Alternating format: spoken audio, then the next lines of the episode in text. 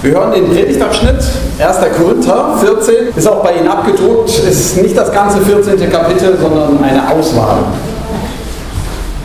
Paulus schreibt, bleibt unbeirrt auf dem Weg der Liebe, strebt nach den Gaben, die der Heilige Geist verleiht, vor allem aber danach, als Prophet zu reden. Wer in fremden Sprachen redet, spricht nicht zu den Menschen, sondern zu Gott, denn niemand versteht ihn. Was er unter dem Einfluss des Geistes sagt, bleibt vielmehr ein Geheimnis. Wer dagegen als Prophet redet, spricht zu den Menschen. Er baut die Gemeinde auf, ermutigt sie und tröstet sie. Wir springen zu Vers 20. Brüder und Schwestern, seid doch nicht unmündig wie Kinder, wenn es ans Denken geht. Denn wenn es dagegen um die Bosheit geht, sollt ihr wie Kleinkinder sein. Aber beim Denken sollt ihr euch als mündige Erwachsene erweisen. Im Gesetz heißt es, so spricht der Herr, in fremden Sprachen und durch fremde Lippen will ich zu diesem Volk reden, aber auch dann werden sie nicht auf mich hören. Das Reden in fremden Sprachen ist also ein Zeichen, aber nicht für die, die zum Glauben gekommen sind, sondern für die Ungläubigen. Bei der prophetischen Rede ist es umgekehrt. Sie ist nicht für die Ungläubigen bestimmt, sondern für die, die zum Glauben gekommen sind. Stellt euch vor, die Gemeinde kommt zusammen und alle reden in fremden Sprachen. Wenn jetzt Unkundige oder Ungläubige hereinkommen, werden sie euch wohl für verrückt halten. Stellt euch aber umgekehrt vor, alle reden als Propheten. Wenn jetzt ein Ungläubiger oder Unkundiger hereinkommt, wird er sich von allen zur Rechenschaft gezogen sehen. Er weiß sich von allen geprüft. Das, was in seinem Herzen verborgen ist, kommt ans Licht. Er wird sich niederwerfen, Gott anbeten und bekennen, tatsächlich, Gott ist mitten unter euch. In dieser Woche bin ich zweimal äh, morgens um halb vier spazieren gewesen, aus verschiedenen familiären Gründen. Das war eine wunderschöne Zeit. Ich empfehle das allen. Ich wusste gar nicht, die Sonne geht gerade auf. Die Amseln singen da. Das ist wunderschön. Äh, noch verschiedene andere. Heute, heute war es auch mal wieder so weit. Kam ein, ein Igel, erst der Igel und dann lief der Hase weg. Also alles bei uns vor der Haustür. Ähm, aber das ist gar nicht der Hauptgrund, warum ich das erzähle. Wenn man da so lang läuft durchs Wohngebiet, hat man viel Zeit nachzudenken. Auch für die Leute zu beten, die da so wohnen. Und dann laufe lauf ich so durch die Straßen, sind die alle leer und nur Fenster an Fenster, die eigentlich alle gleich aussehen. Fenster, Fenster, Fenster. Und laufe so nur die Heinrich-Herz-Straße lang und überlege, wie viele Leute wohnen hier eigentlich? Die ist ja nicht so lang, Herzstraße. 700 Meter oder so, vielleicht ein Kilometer. Und mit den angrenzenden Blocks, ich schätze so mindestens 1200, 1400 Leute, die dort wohnen. Für Pommern ja schon fast eine Stadt. Eine Straße, 1400 Leute. Habe heute Morgen mal nachgeguckt, 1000, äh, von den 1400 sind 120 in der Kirche. Und Jesus hat uns ja den Auftrag gegeben, geht hin und erzählt die gute Botschaft allen Leuten. Und dann fangen meine Gedanken an und ich überlege, wie könnte man die eigentlich erreichen? wollen die das eigentlich? Wollen die das hören, aber wie das so ist, wenn die Fenster auch alle gleich aussehen, manchmal ist das so, man begegnet Leuten und die sehen glücklich, zufrieden, selbstbewusst aus, aber schon zu oft habe ich dann plötzlich im Gespräch festgestellt, was im Untergrund arbeitet, welche Sehnsüchte da oft sind, auch Nöte. Man sagt nicht ohne Grund unter jedem Dach ein Ach. Vielleicht ist es auch bei einigen von diesen 1200 oder noch mehr Leuten, die dort in dieser einen Straße oder den Stichstraßen dort wohnen. Wie kann man die erreichen? Und dann drehen sich meine Gedanken. Und ich finde, das sind gute Gedanken. Macht mir auch immer Spaß. Und ich weiß, anderen macht das auch Spaß und sie bewegt das. Wie kann man diesen Leuten etwas erzählen von Jesus, von dem sie noch nie ernsthaft gehört haben? Denn das glaube ich, dass viele es noch nie ernsthaft gehört haben, sondern Kirche ist ja Quatsch. So. Wichtiger Gedanke, guter Gedanke. Und dann aber lese ich diesen Predigtabschnitt und ich werde zumindest an zwei Stellen, wenn nicht korrigiert, so doch gebeten, stopp, erstmal anhalten. Das erste Stoppschild ist bleibt unbewegt, bleibt unbeirrt auf dem Weg der Liebe. Bleibt unbeirrt auf dem Weg der Liebe. Paulus stellt mir ein kleines Stoppschild vor und sagt, Moment, nicht vergessen, bleib unbeirrt auf dem Weg der Liebe. Der Weg ist in Ordnung, auf den du dich gemacht hast, innerlich mit Gedanken Menschen zu erreichen. Aber es geht nicht darum, Leute irgendwie für eine gute Sache zu gewinnen. Es geht nicht darum, die Kirchenmitgliederzahlen zu erhöhen. Es geht nicht darum, organisatorisch eine Gemeinde noch profilierter zu machen. Darum geht es nicht. Es geht um Liebe. Jesus will uns nicht erreichen und auch unsere Freunde und vielleicht die unbekannten Nachbarn, er will sie nicht erreichen, um irgendwie eine Organisation zu vergrößern. Er will sie erreichen, weil er sie lieb hat. So wie ich geliebt bin, so wie Sie geliebt sind, wohnen dort Menschen, die von Jesus geliebt sind. Er liebt sie. Das ist der Grund. Danke für dieses Stoppzeichen. Und dann kann man ja ins Verzweifeln kommen, laufe ich weiter, sage, okay, aus Liebe, alles klar, ich will es mir zu Herzen nehmen. Und trotzdem kann man ja ins Verzweifeln kommen, weil so viel Kraft haben wir gar nicht. Kommen so im Jahr einige Leute ja zum Glauben tatsächlich, aber man hat ja zu tun, irgendwie den Kontakt zu halten. Ehrlich gesagt fühle ich mich dabei nicht besonders glücklich oder begabt. Ich finde es super, dass in der Gemeinde viel begabtere Leute sind, die so die Kontakte halten und ja, aber schaffen wir wirklich, stellen Sie sich mal vor, von den 1200 würden bloß noch 120 dazukommen. Wie, wie, wie wollen wir das schaffen? Paulus schreibt hier den Korinthern. Er schreibt den Korinthern und er sagt, es gibt verschiedene Ämter und Gaben. Es gibt Leute, die sind Apostel, so wie er. Das sind Leute, die irgendwo Gemeinden gründen.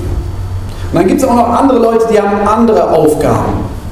Und er schreibt an die Korinther und schreibt an sie jetzt als Gemeinde. Was ich euch schreibe, ist für euch als Gemeinde gedacht. Nehmt euch als Gemeinde ruhig ernst. Es ist ein Geschenk von Gott, dass ihr Gemeinde sein dürft. Denkt ruhig von Gemeinde aus. Macht nicht mehr, als ihr schafft, aber Gott hat unter euch Gaben gegeben. Und die entdeckt erstmal. Nun ist es so, dass Korinth äh, natürlich in einer anderen Zeit war, ne? 2000 Jahre, wer kann sich das vorstellen, wie es damals dort wirklich aussah. Und wenn man den Brief durchliest, stellt man fest, da waren auch besondere Gaben in der Gemeinde. Die, die hatten so die Sehnsucht, ja, wenn Gott sein Reich baut, dann muss da auch was Außergewöhnliches passieren und sie erlebten das auch. Da war zum Beispiel das Sprachengebet, dass Leute in, in Sprachen Gott gelobt haben, ähm, die keiner so richtig verstehen konnte. Das Phänomen gibt es bis heute, ich glaube weniger bei uns.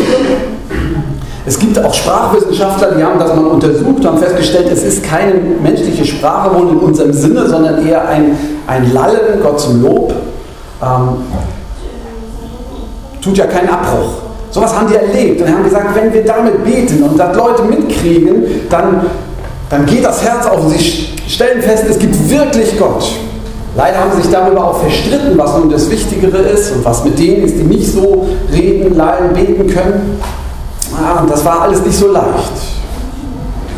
Und jetzt lenkt Paulus heute unseren Blick und sagt, liebe Leute, wenn ihr die anderen erreichen wollt, ihnen zeigen wollt, dass Gott wirklich da ist, braucht ihr keine übernatürlichen Gaben.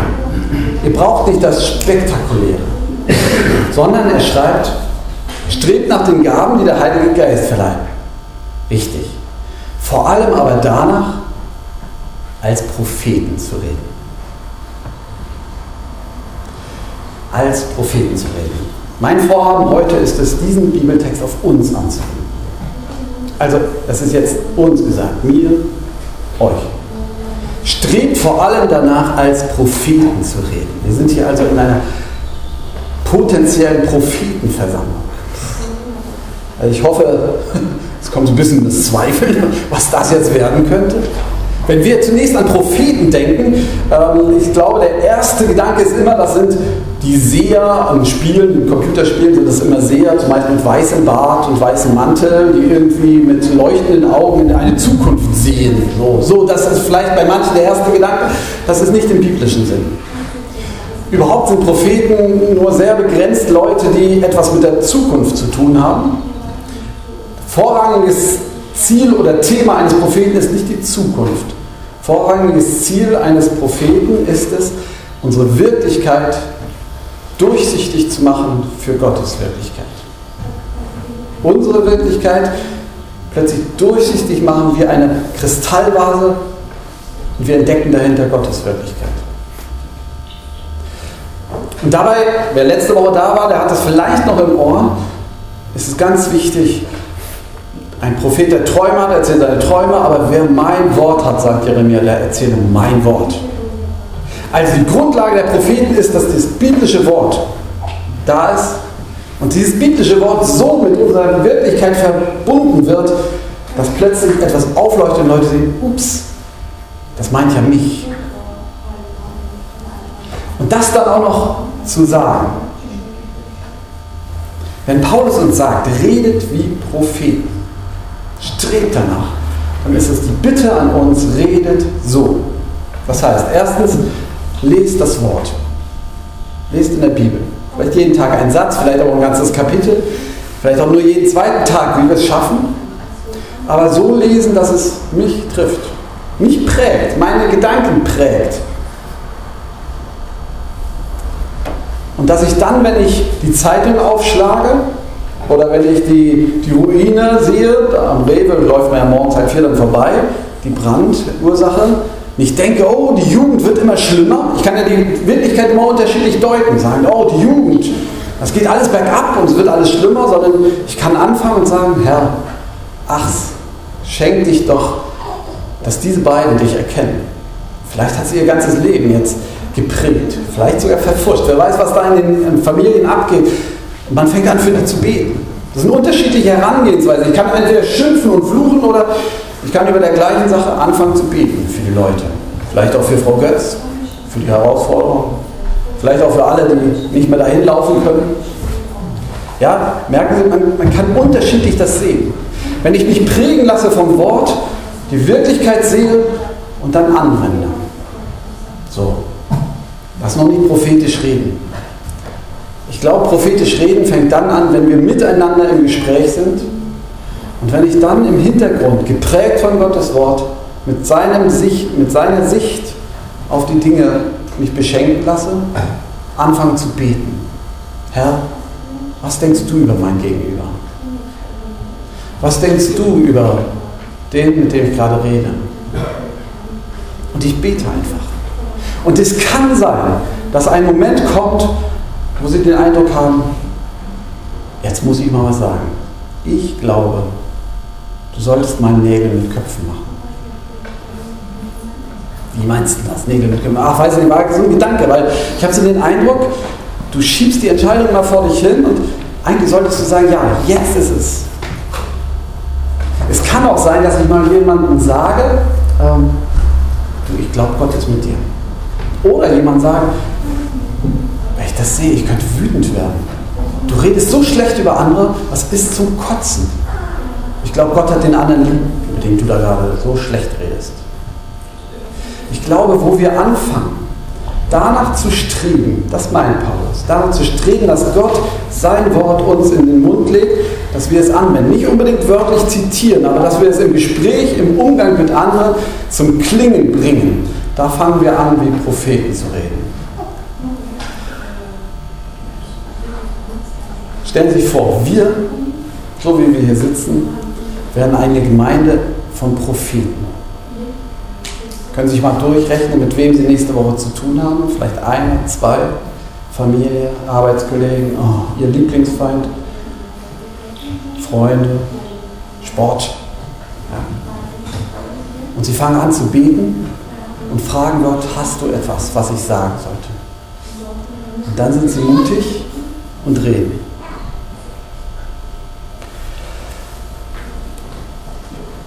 Genau davon redet Paulus. Da kommt einer in die Gemeinde und hat den Eindruck, ups, hier ist mehr. Hier redet einer tatsächlich nicht nur seine Worte, sondern hier ist Gott. Zwei Beispiele. Das eine nicht, um irgendwie mich groß zu machen, sondern weil es zu meinem Leben gehört. Ähm, habe das schon mal erzählt, als ich Student war, schon lange her, schon verjährt, Ich erinnere mich, wie wir einen Freund abholen wollten von einer christlichen Konferenz und wir wollten in den Urlaub fahren und weil er noch Abendbrot gegessen hat, mit den anderen Leuten von der Konferenz haben wir mit Abendbrot gegessen, haben uns an einen Tisch gesetzt. Ich weiß noch, es war ein Tisch, äh, da war gerade ein Platz frei, habe mich dazugesetzt und es war ein Gespräch im Gang, das irgendwie ernsthaft war. Ich weiß nicht, um was es ging. Habe ich vergessen. Aber ich weiß, es war ernsthaft. Und ich habe mich mit eingeklinkt. Ich weiß nicht mehr, was ich gesagt habe. Aber ich weiß, dass drei Jahre später eine Frau auf mich zukam und sagte, vielleicht erinnerst du dich nicht mehr, aber du hast damals an dem Tisch mitgesessen und hast einen Satz gesagt und der hat mein Leben verändert. Keine Ahnung. Ich weiß nicht welchen Satz. Aber ich glaube, Gott kann unser Reden benutzen.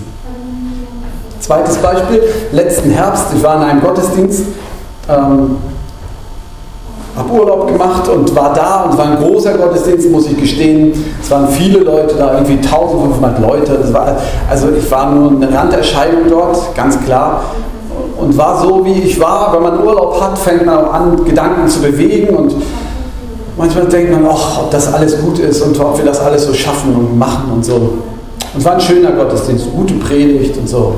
Und dann spricht der Pastor da den Segen und nach dem Segen sagt er, ich habe den Eindruck, hier ist ein Pastor zu Besuch bei uns und ich soll ihm sagen, mach weiter.